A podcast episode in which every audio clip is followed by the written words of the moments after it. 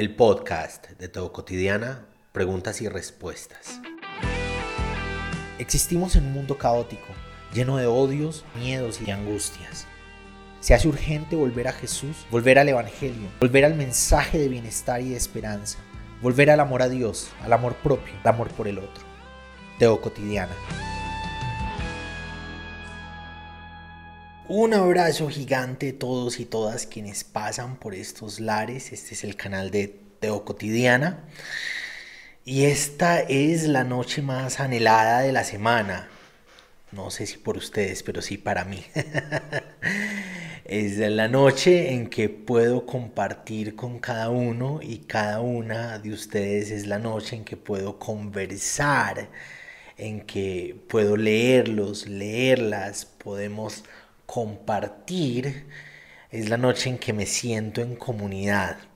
Es la noche en que siento que de alguna manera estamos haciendo iglesia de una forma no convencional y sin embargo llena de esta idea de caminar con Jesús, de vivir a Jesús, de constantemente crecer juntos, juntas, hacia la meta constante que es vivir el Evangelio. Gracias por estar aquí, cada uno, cada una. Gracias por hacer parte de esta comunidad. Esta noche llegamos a mil suscriptores, yo creo. Somos a este momento 999 suscriptores en YouTube.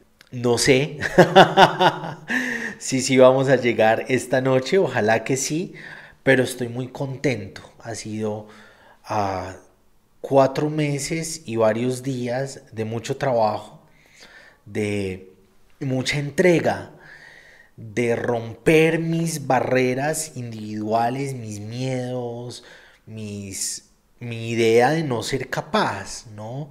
mis barreras, las, piedras de mi camino y hacerme lugar y buscar con constancia eso, que podamos aprender juntos, juntas a caminar con Jesús, a leer la escritura en aras de comprender el Evangelio y que esa buena noticia que es el Evangelio se encarne, se tatúe en nuestro corazón, en nuestra alma, en nuestra mente.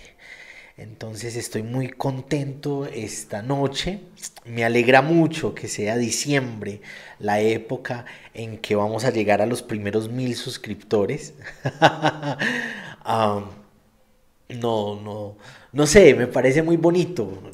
Diciembre es mi eh, temporada preferida y se ha convertido más en mi temporada preferida porque es la temporada preferida de mi hijo y hay colores y hay luces y hay, ah, hay sabores que podemos disfrutar en comunidad, en familia.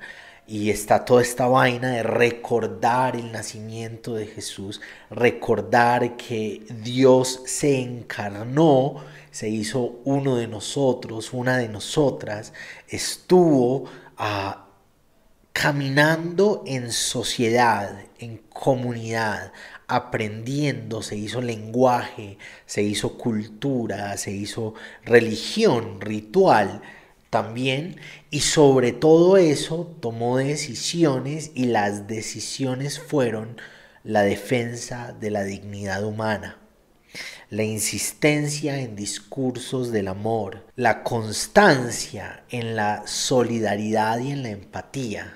Y entonces es una fecha, es una época que me alegra mucho el corazón, la vida, el alma. Y me alegra mucho que en este momento estemos llegando a los mil suscriptores por estos lares, ¿cierto?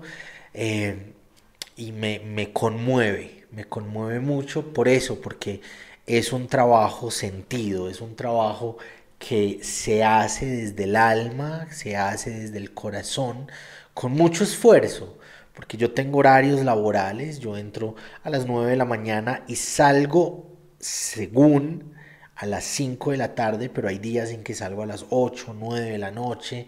Si es el martes y salgo a las 9, entonces me tomo un café y empato con noches de preguntas y respuestas. Si termino a las 5, estoy una o dos horas con mi hijo y vuelvo a grabar para poder tener eh, los, los episodios del podcast.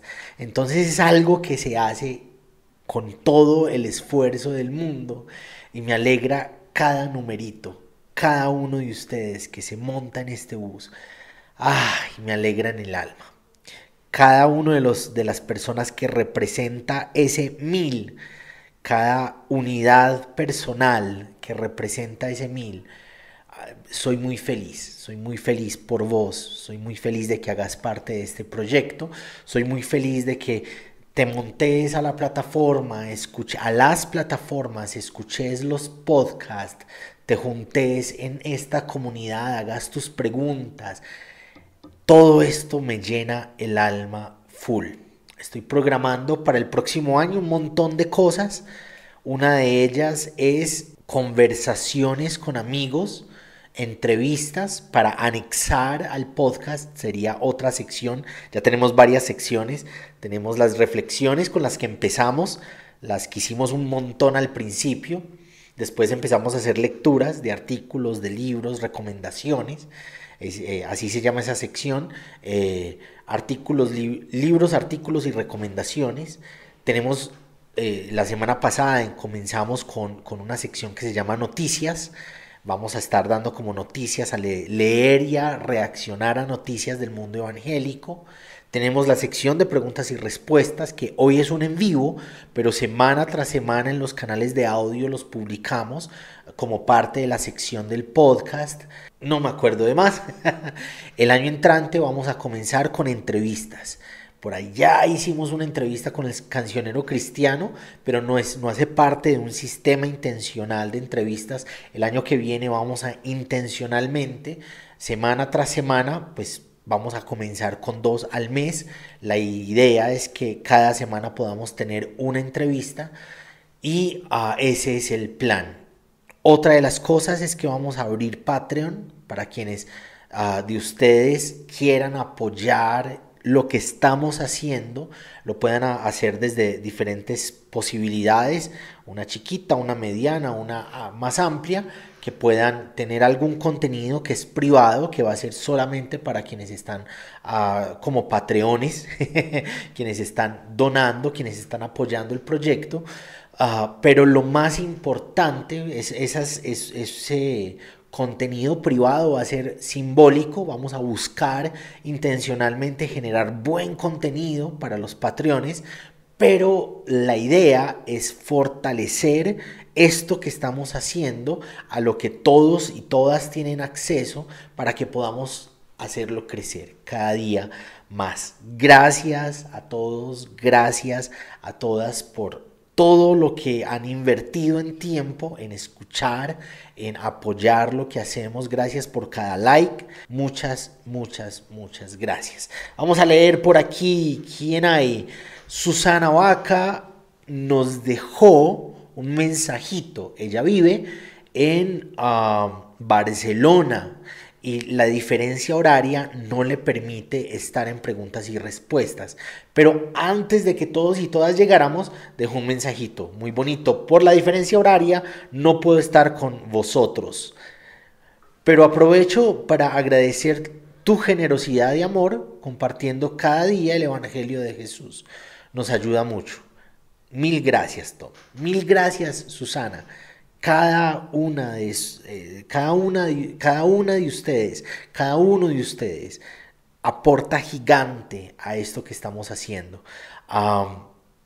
muchas, muchas, muchas gracias. ¿Qué onda, Tom? ¿Qué onda la Biblia para pendejos? Un abrazo gigante. Gracias por lo que estás haciendo en las redes. Gracias por estar por estos lares. Gracias por compartir. Hola, soy Tachi de México. Invité a uno de mis tíos, Efren. Él está en Arizona. ¿Lo puedes saludar? Un abrazo, Efren. Mucha alegría para vos desde aquí, desde Colombia. Ah, gracias a vos, Tachi. Eh, muchas, muchas gracias por hacer parte de todo esto. Que el abrazo del buen Dios alcance a Efren en, en Arizona y uh, que ojalá se una a compartir esto que estamos haciendo. Tomás, vi la foto de Ariel y es igual, igual a Sara. Sí, menos mal. la cuota de belleza de la familia está en ellos. Yo me pongo gorras bonitas y, y chaquetas para medio lucir bien, pero ellos son la cuota de la belleza familiar. Vi, el debate con Yesia, fue muy constructivo, él era muy conciso y vos muy abstracto, y esa combinación dio una conversación re interesante, aunque terminé estando de acuerdo un poco con los dos. Gracias, Yesia Hassen. Ah, fue muy bonito al extender una invitación para que nos uniéramos a Armadillo, su podcast.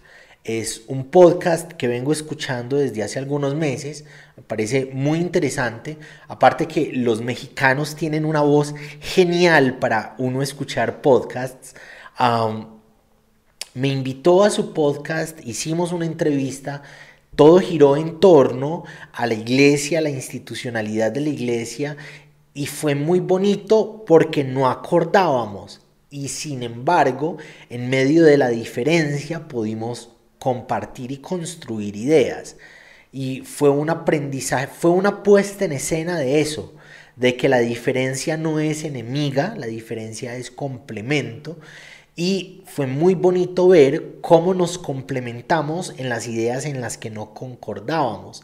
Y en últimas terminamos sabiendo que a la final sí concordábamos en muchas de ellas, solo que hay algunas, hay algunas palabras que entendíamos o que abordábamos desde diferentes contextos y a la final sí teníamos muchas ideas que concordaban. Y me hace pensar en la, en la iglesia. Muchas veces estamos peleando por asuntos semánticos, muchas veces estamos diciendo que yo sí tengo la razón, no la tengo yo y vos estás equivocado, vos sos un hereje, vos sos un malo, vos sos un blasfemo, vos te vas a ir para el infierno. Y cuando logramos bajar los escudos, bajar los muros y conversar con el otro, logramos saber que en realidad muchas de esas peleas que tenemos encima que estamos llevando a cabo ah, son diferencias semánticas, diferencias de forma y no de fondo, y que en el fondo terminamos sí acordando. Y cuando no bajábamos los escudos, pues terminamos condenando a todo el mundo, mandando a todo el mundo para el infierno, diciendo que todo el mundo es un hereje. Ah, y en últimas, sí, sí cabía la diferencia, si cabía las ideas para darnos cuenta que sí, en algunas cosas diferimos, diferenciamos, pero en otras cosas varias eh, juntamos, estamos conectados, conectadas. Parce, yo tengo esa camiseta, mi camiseta de... iba a decir Superman. mi camiseta de Batman. Ah, y allá está mi Batman, y ahí está la guitarra, y ahí está mi lámpara que hacen el espacio un poquito más bonito para conversar. Mi pregunta, ¿qué significa Dios? ¿Por qué me has abandonado? Sé que es una referencia a los salmos, pero ¿por qué pregunta eso Jesús? ¿Se puso a citar poesías nomás mientras se muere? yo, yo hice esa misma pregunta a alguien que estaba hablando al respecto y la alusión que hacía era que era una cita de Salmos. Yo me voy más a lo humano. Estamos, estamos frente a alguien que está siendo horrorosamente torturado. Los latigazos que le meten a Jesús son estas bolas de metal con espinas. Entonces cuando entran y salen desgarran la espalda ¿cierto? esa es la tortura que recibe Jesús antes de entablar el camino, de, comenzar el camino hacia la cruz, hacia donde lo iban a crucificar. Es alguien a quien están abofeteando en el camino.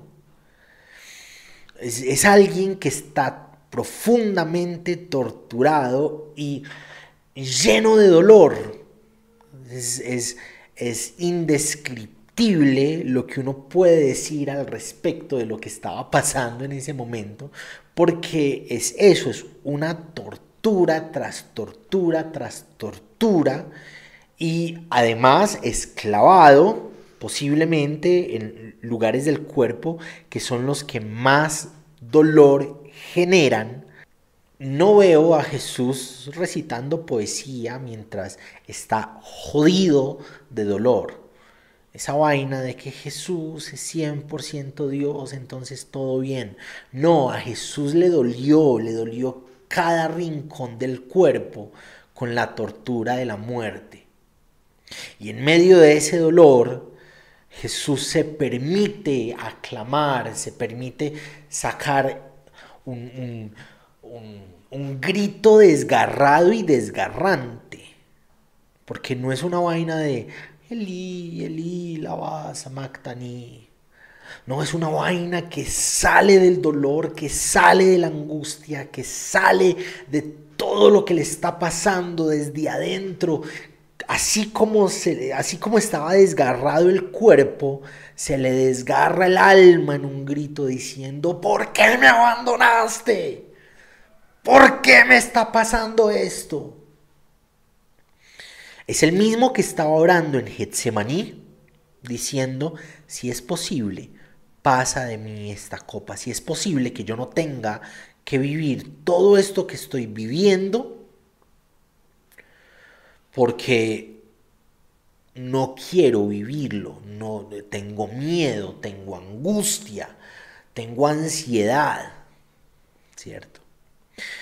Entonces, creo que es un clamor que sale del dolor, que sale de la angustia, que sale de, todo lo que está viviendo, es un, es un clamor desgarrado y nos permite notar que en medio de nuestros problemas, en medio de nuestras dificultades, en medio de las torturas que vivimos en la vida, en medio de todo lo malo que nos hace angustiar a tal punto que se nos desgarre el alma, podemos clamar a Dios, ¿por qué me abandonaste? Y la respuesta de Dios fue que al tercer día lo llenó de vida y resucitó. En medio de nuestras angustias más profundas, podemos mirar a Dios y reclamar por su abandono. Y Dios, en medio de nuestras muertes más trágicas, va a resucitarnos. Dios, en medio de, nuestros, de nuestro dolor más profundo, va a inyectar, va a, derramar su vida. Ah, es un tema que me llena. es, un es un tema al que me acerco con pasión. Porque solemos vivir cristianismos de una apariencia de bienestar y en realidad podemos vivir cristianismos desgarrados, podemos vivir cristianismos llenos de angustia y de dolor, podemos vivir cristianismos llenos de ansiedad. Pero también podemos vivir en medio de ese dolor, en medio de esa angustia, en medio de esa ansiedad, seguros de que Dios, tarde o temprano, va a llenarnos con su vida. Tenemos la esperanza de que en medio de lo más doloroso y en medio de lo más difícil y lo más trágico que vivamos, Dios va a llenarnos con su vida. Y eso me parece precioso. Cuando me respondieron lo de la poesía de los salmos, respondí justo lo mismo que vos e insisten que era la referencia a los salmos y algo más que no entendí bien y ahí dije, bueno, a ver qué opina Teo. No, yo lo tomo más desde lo humano. Yo no creo que él esté en la cruz meditando sobre los salmos. La verdad no lo creo. Está torturado, está lleno de dolor, está lleno de angustia, está lleno de muerte. No creo que esté allá arriba pensando en los salmos y en lo bonito que son los salmos. No, está exteriorizando una angustia que, que, apenas es normal, es que está siendo torturado, está lleno de heridas, está lleno de dolor, ¿cierto? Y expone, exterioriza a esa angustia. Supongo que Jesús no sabía por qué Dios lo había abandonado o qué iba a pasar después. Es que si lo supiera, no importa, en ese momento está siendo torturado y en ese momento está lleno de dolor y en ese momento está lleno de angustia y en ese momento está lleno de un grito que sale desde el fondo del alma porque no, porque, porque porque es inexpresable el dolor, porque es... Ah, hay una vaina bien bonita. Aquí hubo un territorio donde hubo una masacre. Incluso quemaron una iglesia, cerraron la iglesia y la quemaron, si no estoy mal. Y el crucifijo de esa iglesia, que era católica, estaba lleno de balas y estaba mutilado. Y la comunidad de esa iglesia muestra el crucifijo, lo, lo, conserva y se identifica, se conecta con ese crucifijo porque dice que el Cristo de su iglesia también recibió las balas, también fue mutilado, con ellos también murió. Eso es lo que pasa con Jesús. Jesús sufre la muerte, nuestra muerte, la muerte más dolorosa que pudimos vivir, Jesús la sufre. Toda angustia, todo dolor, toda tortura, las torturas de eh, los de las de las dictaduras militares, las torturas de, de España y todo lo que pasó en España en esta época, no recuerdo el nombre de ese militar, en este momento se me, se me escapa el nombre. Todas las torturas que se han vivido humanamente se pueden ver reflejadas en la tortura de la cruz.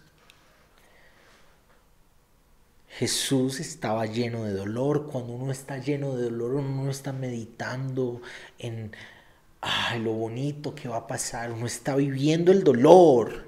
Cuando la gente que entrega su vida por otros está siendo torturada, claro, es una entrega muy bonita pero ellos no están viviendo, ellos no están pensando en, en, lo bonito de las vidas de quienes, de quienes esa persona se estaban defendiendo, están viviendo la tortura y la muerte.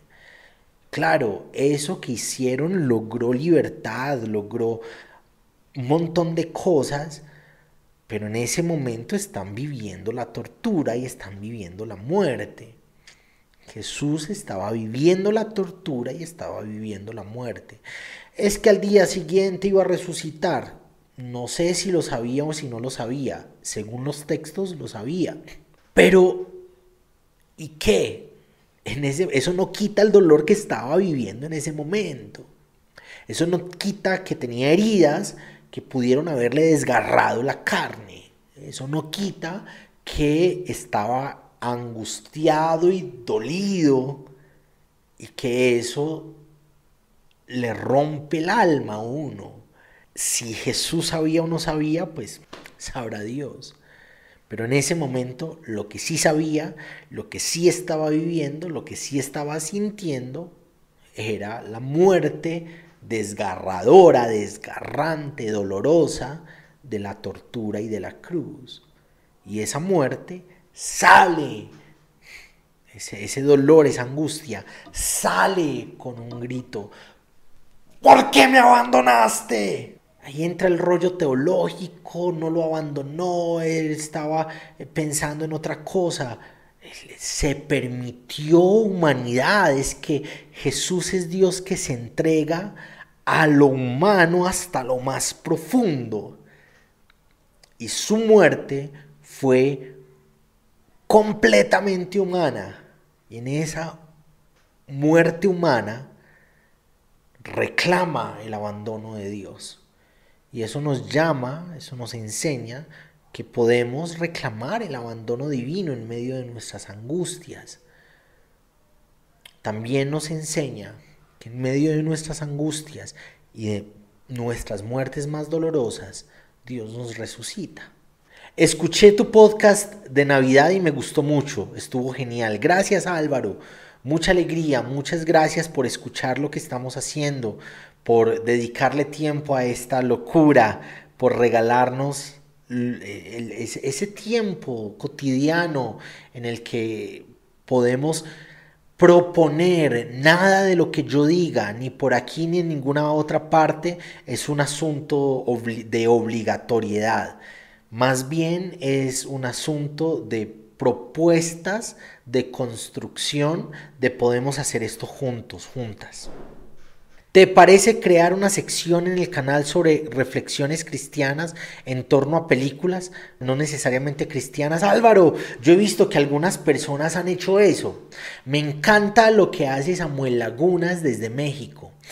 Ah, no lo hace, bueno, lo estuvo haciendo en videos. No sé si todavía tiene su canal. Lo hace mucho en la escritura. El, hombre es un as en la escritura. Me encantaría, pero no me siento muy preparado. De, de pronto hacemos un intento este año que viene y si ese intento nos sale bien, lo seguimos haciendo. Tal vez lo que haría sería ir a estudiar a Samuel Lagunas, cómo lo hace eh, y ir a mirar otros cómo lo están haciendo para mirar qué puedo aprender de ellos y de ellas. Y posiblemente esa sería una, una muy buena idea, queda anotado para un intento más adelante. ¿Qué es la idolatría? Hay cristianos que creen que los católicos son idólatras. Yo no creo eso, pero en sí, ¿qué es la idolatría? La idolatría es la acción de rendir lo que soy, lo que tengo, lo que pienso, lo que hago, frente a ideas que no son, desde lo cristiano, el Evangelio. Frente a ideas que desbordan, que van más allá, que se salen de la buena noticia que nos enseña Jesús. Idolatría es que mi corazón, mi cuerpo y mi mente estén entregados a ideas que no sean lo que enseña el Evangelio. En ese sentido, hay muchos cristianos, hay muchos protestantes que son idólatras, independientemente de si no cuelgan imágenes en sus establecimientos ah, de comunidad, independientemente si, de si las paredes son blancas completamente para no ser idólatras. Si en el centro de la fe están cosas que se salen del Evangelio, de lo que Jesús enseñó, de lo que Jesús ejemplificó, es idolátrico. Y muchas iglesias lo son idólatras. Muchas iglesias ponen en el centro de la fe el dogma. Muchas iglesias ponen en el centro de la fe los rituales, la estructura, los tiempos eclesiales, los cronogramas de la iglesia.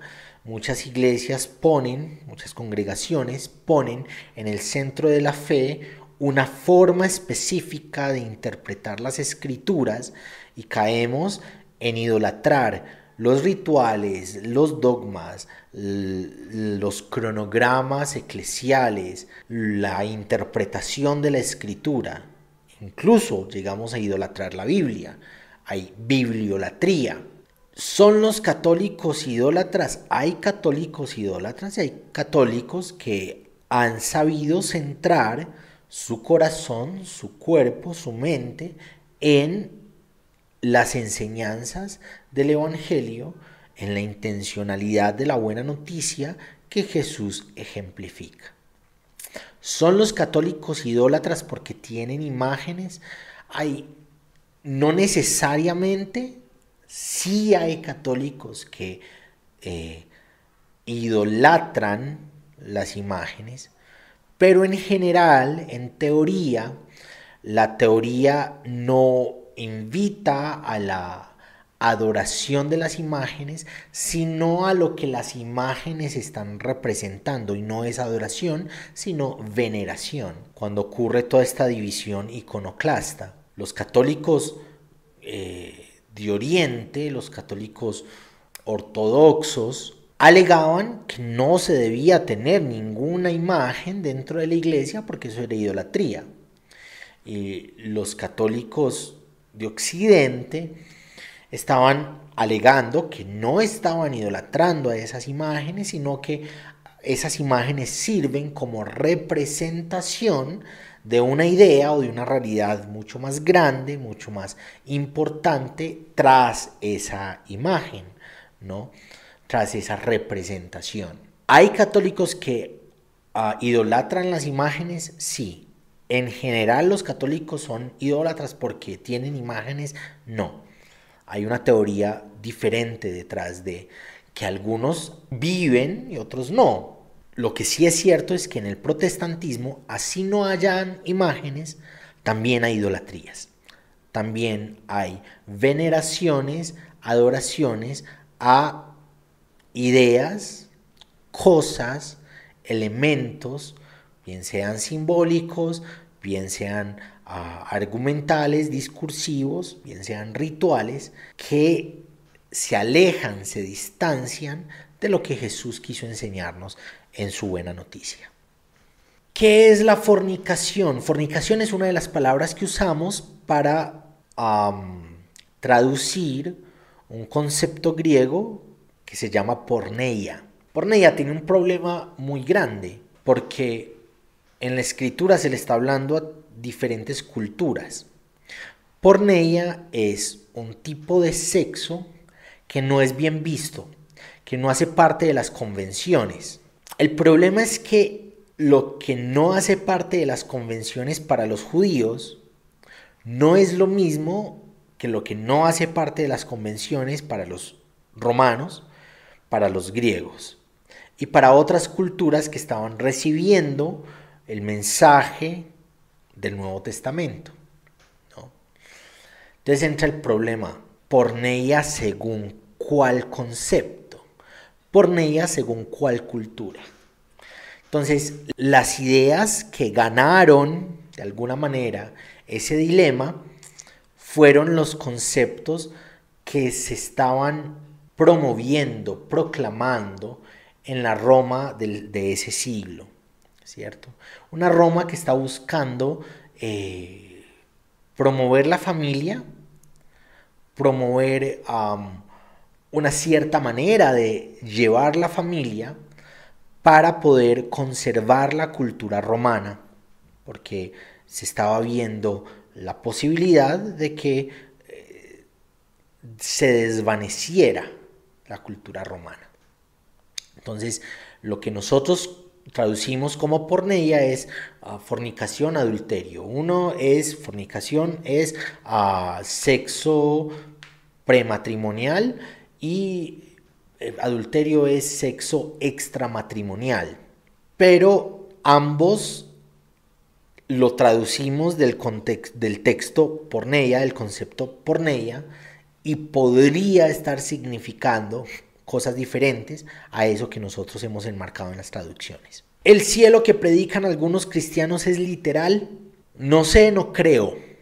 Yo les he contado que mi, mi interés por la escatología, mi interés por la soteriología, no tiene que ver o no se limita o no está enfocado, no está focalizado en después de morir o en después de que todo esto se acabe. Mi interés por la soteriología, soterios es salvación, escatología es a la palabra con la que enmarcamos el final de las cosas, el final de los tiempos. El problema es que nosotros nos hemos enfocado en un final de los tiempos absoluto. Y la escatología proponía final, finales de los tiempos en diferentes momentos específicos. No ha habido un solo final de todos los tiempos, ha habido diferentes finales del tiempo en que hay cambios profundos en la mentalidad social, en la estructura social, en la manera en que somos como sociedad. Y ha habido una finalización y comienza una nueva era de pensamiento, de estructura, de realidad. Hacia allá va enfocado, va más conectado la idea apocalíptica de Jesús y de su movimiento. Ellos no estaban esperando un momento en el que todas las cosas en, lo, eh, eh, en absoluto se acabaran y Dios venía con sus ángeles y cogía a los creyentes por el hombro y se los llevaban para el cielo, mientras otros por aquí estaban sufriendo la gran tribulación. Ellos no estaban pensando en eso. Para ellos, el final de todas las cosas era un momento en el que el ungido de Dios iba a tomar posesión de los poderes verticales del mundo y antes a Jesús, ¿no? los que seguían a Jesús pudieron haber eh, tenido esa idea. Y todo el reinado injusto iba a cesar y Dios iba a reinar a través de su ungido. el final de todas las cosas en la mentalidad de Jesús y el movimiento de Jesús es que todo un paradigma de injusticia, de malestar, iba a parar y que iba a llegar el paradigma de Dios en el que su justicia se iba a hacer real en el cuidado de las personas. ¿no? Si leemos a los profetas, hay una insistencia constante en que todo el mal gobierno va a cesar y Dios va a gobernar a través de su enviado en clave de bienestar, en clave de resarcir todo lo malo que había ocurrido, en clave de reivindicar todo lo malo que había pasado. Entonces mi interés no es al respecto del más allá. ¿Cómo es el cielo en el más allá? No creo que sea entendible desde lo literal tomando las medidas que hay en diferentes textos y midió yo no sé cuántos codos y yo no sé cuántos estadios y esas medidas son equivalentes a el contexto romano de medición, entonces eso equivale a yo no sé cuántos metros. No creo que sea literal las calles de oro, el mar de cristal. Creo que todo eso es simbólico y creo que el reino de los cielos del que se habla en el Evangelio es Jesús, sus ideas, sus enseñanzas, su ejemplo, que viene a nosotros, Dios que viene a nosotros en Jesús. El reino de Dios está entre ustedes, el reino de los cielos ha venido. Y cuando vivimos a Jesús, vivimos el reino de los cielos. Cuando vivimos las enseñanzas de Jesús, vivimos el reino de Dios. ¿Qué viene en el más allá? No sé. Todo lo que se ha dicho, se ha escrito del más allá, son símbolos susceptibles de ser interpretados y que cada tiempo se interpreta de acuerdo a las posibilidades hermenéuticas que cada tiempo tiene. Lo que sea que venga va a ser una continuidad de lo que sea que vivamos hoy en con Jesús. Alguna vez deberías hacer iglesia, digo, una reunión casual para hablar del Jesús. Esa es la idea. Hacia allá queremos ir, a, lo queremos lograr, vamos paso a paso. Primero tenemos que generar unas estabilidades y ahí vamos, ahí vamos generando contenido, vamos creciendo para que más adelante podamos dedicarnos a esto. Mi idea del mundo, mi sueño, mi horizonte es a aprender del Evangelio, vivir el Evangelio, enseñar el Evangelio, compartir con otros, con otras el Evangelio. Ese es, ese es mi lugar en el mundo, mi lugar en la vida. Eso es lo que quiero. Teo, ¿crees que hoy a la fecha existe profetas? Digo, el tipo de profetas del Antiguo Testamento, que es ser profeta. Daniel, yo creo que la iglesia tiene una misión profética. Creo que los seguidores, las seguidoras de Jesús, tenemos una misión profética. Ahora, el profetismo, yo encuentro, puede haber más, suelo encontrar yo tres características muy específicas. Voy a dejar para lo último, la que creo que es más constante, no porque sea menos importante, sino al contrario, porque creo que es la más importante. El profetismo tiene la característica de llamar, acercar a las personas a Dios. ¿cierto? El profetismo es un llamado a que las personas vuelvan constantemente a Dios. Es un llamado a la esperanza, Dos, en medio de las dificultades. Es un llamado a que las personas, en medio de todo lo que están viviendo, en dificultad, pongan su mirada en Dios, pongan su esperanza en Dios. Y lo tercero es que el profetismo es una denuncia constante en contra de la injusticia. En los profetas vamos a encontrar una y otra vez que los gobernantes de las naciones se habían desviado y estaban descuidando a las personas que conformaban la nación, en especial Israel. Los gobernantes no están cuidando de las personas.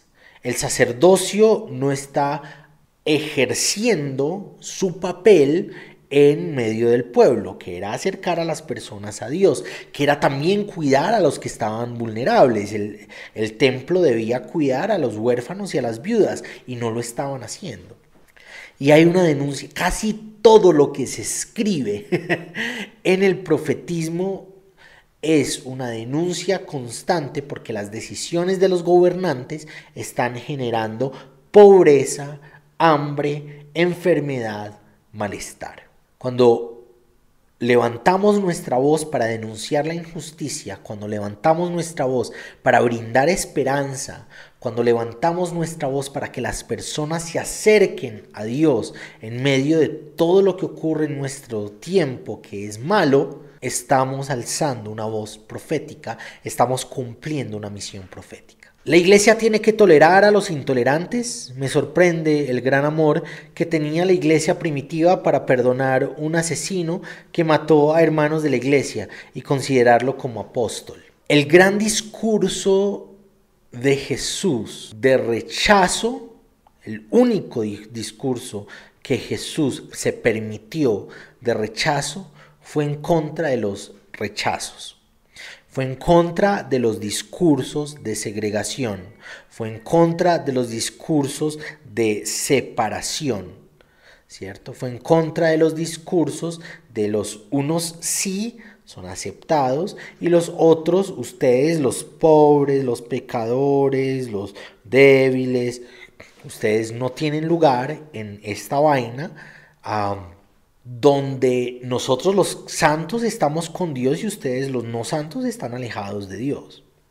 Ahora, esos discursos de rechazo de Jesús y del movimiento de Jesús en contra de quienes rechazaban, no quita la invitación a dejar a un lado, a desarmarse de los discursos de rechazo.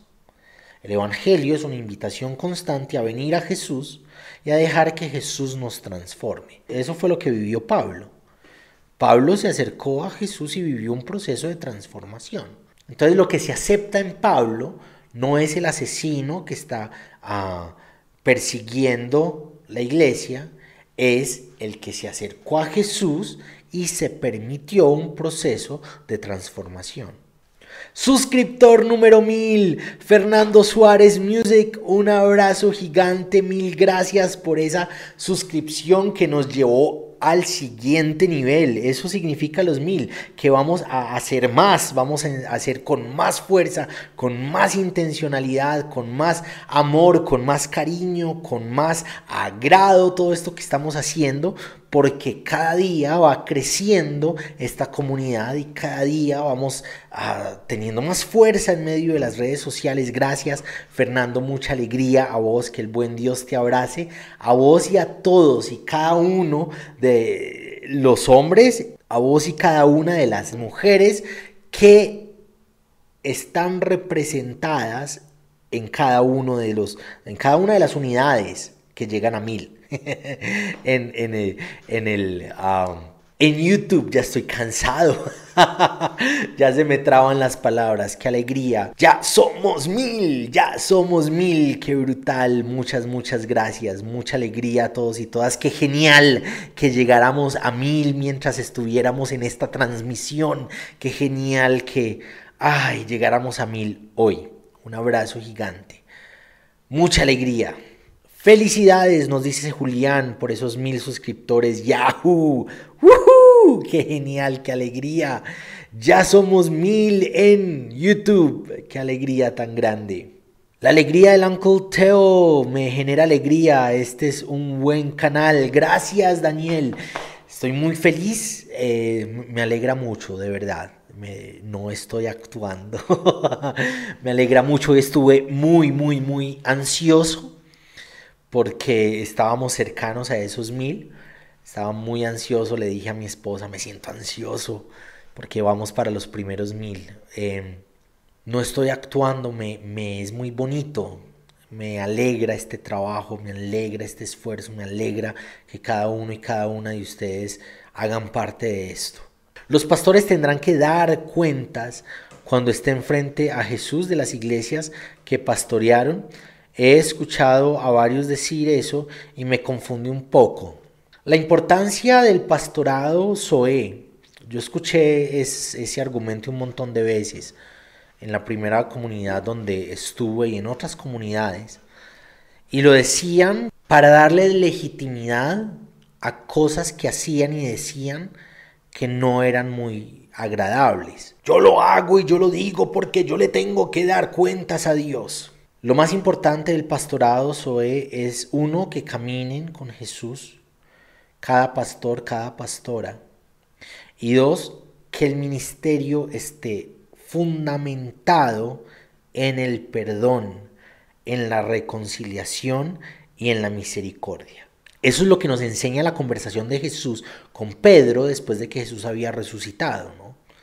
Van y están y están pescando y todo el rollo y hay alguien eh, en, la orilla y eh, ustedes han pescado en tal parque que, que, han pescado, qué pescados tienen, no hemos podido pescar, eh, pesquen de tal manera y entonces encontraron un montón de pescados y pesaba mucho lo que estaban logrando y se dieron cuenta que ese que les había hablado era Jesús y Pedro sale corriendo y se tira y va hasta donde él y se sientan a conversar mientras están comiendo. Pedro lo había negado tres veces y Jesús tres veces sin mencionar su pecado sin mencionar lo que había hecho, sin mencionar que había fallado, le habla, uno, del amor, dos, pastorea a mis ovejas. El pastorado de Pedro se basó en el hecho de que Jesús, pudiendo reclamarle, pudiendo señalarlo, pudiendo condenarlo por haberlo negado, el discurso de Jesús fue de amor, de reconciliación y de misericordia. Y ese es el legado del pastorado, ¿no? La gran preocupación del pastorado debería ser eso. No pastorear desde el señalamiento, desde la acusación, desde la condenación, sino desde el amor, la misericordia, la empatía, la cercanía y la solidaridad. ¿Cuál es tu recuerdo más feliz? Disculpa si es muy personal. Mi recuerdo más feliz es en la nieve. Yo crecí en Londres, en Inglaterra. Y mi recuerdo más feliz es jugar en la nieve. Y no sé cuándo, no sé cómo, nuestras economías actuales no dan para tanto, pero quiero ah, en algún momento poder ir a disfrutar de la nieve en Londres con mi hijo y con mi esposa. Eh, también antes del invierno hay unos árboles, cuando empiezan a secarse, caen unas semillas que son como verdes y tienen como una, como una pielcita verde, como con punticas. Y uno abre esas semillas y son unas semillas así de grandes, como de madera. Y esas semillas me, me parecían muy lindas. Ese momento, esa época en que podía encontrar esas semillas, me, me trae recuerdos bonitos. Era una época en la que salíamos a los bosques a buscar las semillas. Tengo recuerdos muy bonitos de, ese, de esa estación en especial. Pero en general mis recuerdos más amados son en la niñez, en Londres, en la nieve. ¿Has leído a Justo L. González? Claro que sí, Justo es uno de los autores de cabecera cuando de historiografía se trata de justo a los dos tomos de la historia del cristianismo y él tiene un libro con la hija que se llama La historia del cristianismo en América Latina. Me parece muy, muy, muy bacano el acercamiento que ellos hicieron al cristianismo latinoamericano. Fue muy bonito leer ese texto viene desde la colonia, viene toca algunas cosas desde antes de la colonia, viene desde la colonia la forma en que se evangelizó, llega hasta el pentecostalismo. Eh, me parece muy muy bacano como se abordó el tema y me enseñó mucho. Pero sí, Justo González, Justo L. González es uno de los autores de cabecera, amigo querido, amigo Isaí. Ya llegamos al final de este martes. Anhelo, de verdad, anhelo los martes para conversar con ustedes. Anhelo los martes para leerlos, leerlas, hablar, soñar.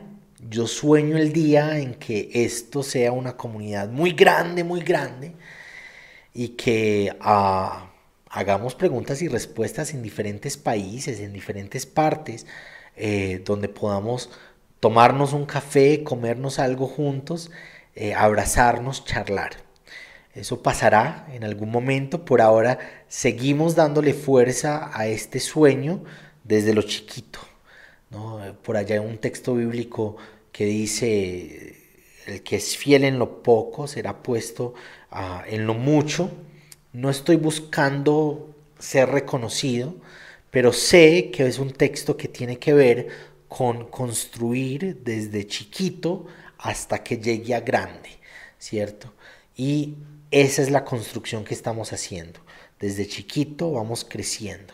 Hace unos meses no era nada lo que se hacía. Hoy hacemos todos los días contenido y estamos con esta comunidad preciosa representada en cada uno y cada una de ustedes. Gracias por estar aquí. Gracias por ah, tener paciencia en medio de lo que digo, en medio de lo que propongo. Y lo más importante es, por encima de lo que yo hable, por encima de lo que yo proponga, por encima de lo que yo ah, diga, es que aprendamos, que vayamos a caminar con Jesús, a vivir el Evangelio adentro que haya una transformación de adentro hacia afuera y que ese afuera se note en nuestro caminar con los demás, en nuestro encuentro con el otro. Muchas bendiciones, mucha alegría. Feliz noche. Gracias por acompañarnos hoy en el podcast de Teo Cotidiana. Te espero para que reflexionemos juntos en el nuevo episodio.